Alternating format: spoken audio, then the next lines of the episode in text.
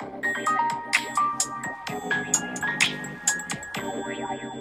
いどうもこうです。皆様お久しぶりです。2024年一発目の収録ですかね。はい。えーと僕今東京にいるんですけど昨日かな？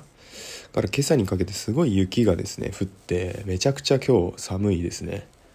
多分今シーズン一番の冷え込みじゃないかってぐらい寒いです。ね結構あの首都圏はねあの積雪でだいぶ大混乱みたいなんでえー、皆さんね大変ですけども調子どうですかね。えー、まああのタイトル見てえー、マジかと思われた方マジなんですよ。私実はあの休職をしてしまいましてですね。今あの会社に行ってないっていう状況です。なので言ってしまえばあの最近のねこの積雪もあんまり何も関係ないんで家にいてあよかったなとか勝手に思ったんですけどまあ単刀直入に言うとねあの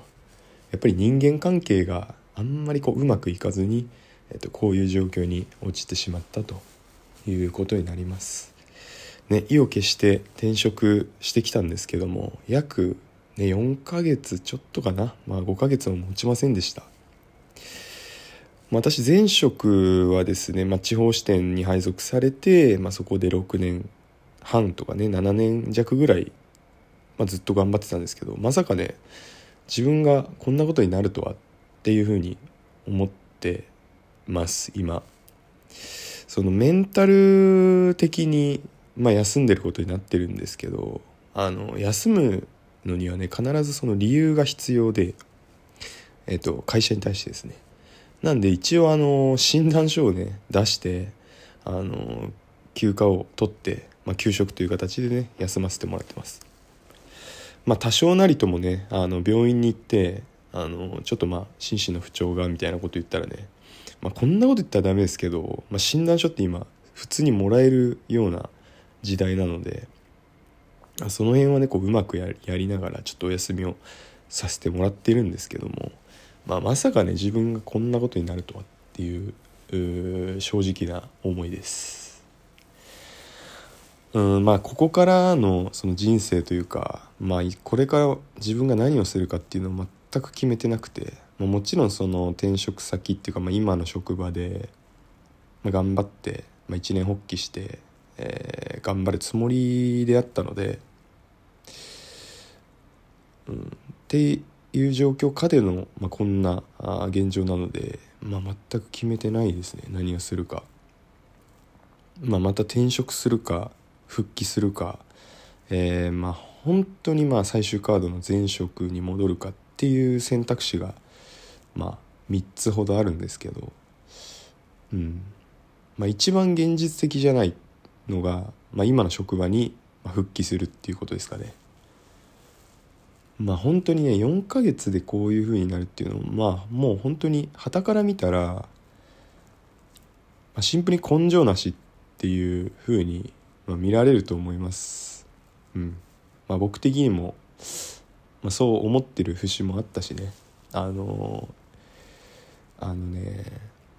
非常に悩んでますね今のところ。もう世間体というか、まあ、周りから見てまあ本当に1年経たずしてこういう状況になるっていうのは本当に社会社会人としても考えられないことですしまあ本当にありえないなって自分でも思うんですけど、まあ、それぐらいちょっと耐えられなかったっていう、うん、その職場の雰囲気というか、まあ、文化はま違うっていうのはある程度こう需要できてたできてはまあいたんですけども何て言うんですかね、まあ、自分が思ってた環境と全く違ったっていうのは結構ありますね。その例えば教育体制とかあの初め聞いていたあの組織体制とあの自分が入ってみたら若干変更になっていたりとか、まあ、私がその私をですねこう押して採用してくれた課長がですね、まあ、家庭の都合で、えーまあ、関西の方に戻ってたとかねそういったことがあって実質今あの上司がいないというかまあその部長が課長兼務してるとかそういう状態で今仕事をしてて、まあ、実質もう課長いないみたいな感じになってるんですよね。その部長も忙しいんで自分のその課長と兼務してるその、まあ、我々の課のマネジメントが全くできてないような状況になってて、まあ、私はその指導員と言われる一行上の先輩とですねえー、まあいろいろ教えてもらってやってるんですけど、まあ、その一行上のね先輩と、まあ、なかなか馬が合わないわけじゃないんですけどあのその人の指導にねちょっと耐えられなくなってしまって全然ねパワハラとか、まあ、そのひどい物言いをされたとか、まあ、そういったことじゃないんですけどもあの1日にね会話がなんか3回ぐらいしかないとかあとはこう隣とかねもう目の前とかにねいるのにあの全部ねメールで、えー、仕事の指示をあの出してきたりとかね、まあ、それはねいろんな理由があってえー、まあ、メールで打った方が多分簡潔で分かりやすくて、えー、まあ、手っ取り早いっていうね理由もいろいろあるのかなっていう、ま、個人的にいろいろ考えた上でいろいろ仕事をね4ヶ月やってたんですけども。まああの、やっぱりねその人間的なこうコミュニケーションというかね直にコミュニケーションを取るっていうのがやっぱり4ヶ月もないとやっぱちょっと頭がねおかしくなってくるというか、身体的な負担にかなりなってくるっていうことがもう分かってというかもういけないけないなと思っちゃってですね年明け。で年明けからちょっとお,、まあ、お休みを頂いてるっていう形になります。で一旦ねその地元に帰ろうかなとも思ってまして、まあ、このままねこの東京の方にいても、えー、拉致が開かないというか、まあ、多分現状が変わんないんで、まあ、私にとってまあ今の東京って何て言うんですかねもう仕事をする場所っていう認識しかないんで、まあ、ここにねずっといてもいろいろコーデしてもしょうがないなというふうに思ってるので一旦地元に帰って、まあ、影響を養って、えー、また戻ってこうゆっくり考えたいなっていうふうに今考えてます。えー、まあね好きなことをしてまあ過ごす過ごそうかなとも思ってるんですけどまあ現実そうも言ってられないんでねこれがね何年か働いてこういう状況だったら分かりますけども、まあ、数ヶ月働いてこんな状態なんでまあ、現実的なとこを見てね、えー、まあ、家賃の支払いとかもあるし、まあ、ある程度すっきりしたら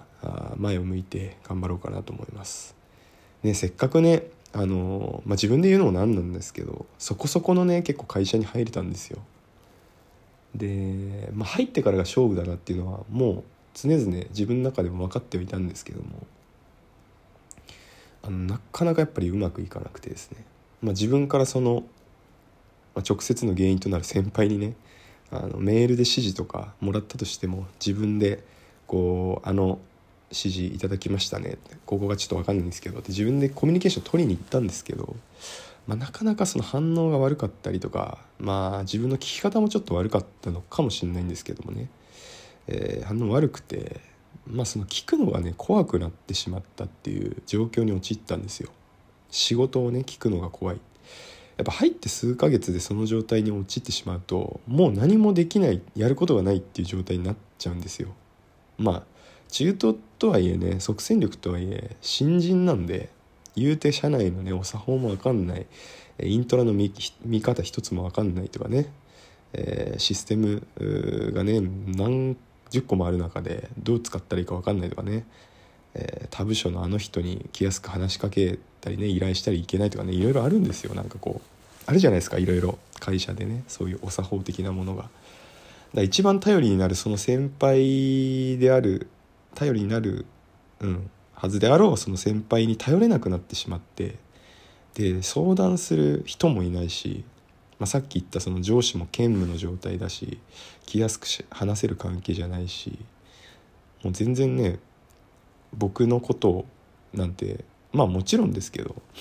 まあこれを休みますって言った時把握してませんでしたしね。まあそこにちょっと呆れたっていうのもあるし。まあ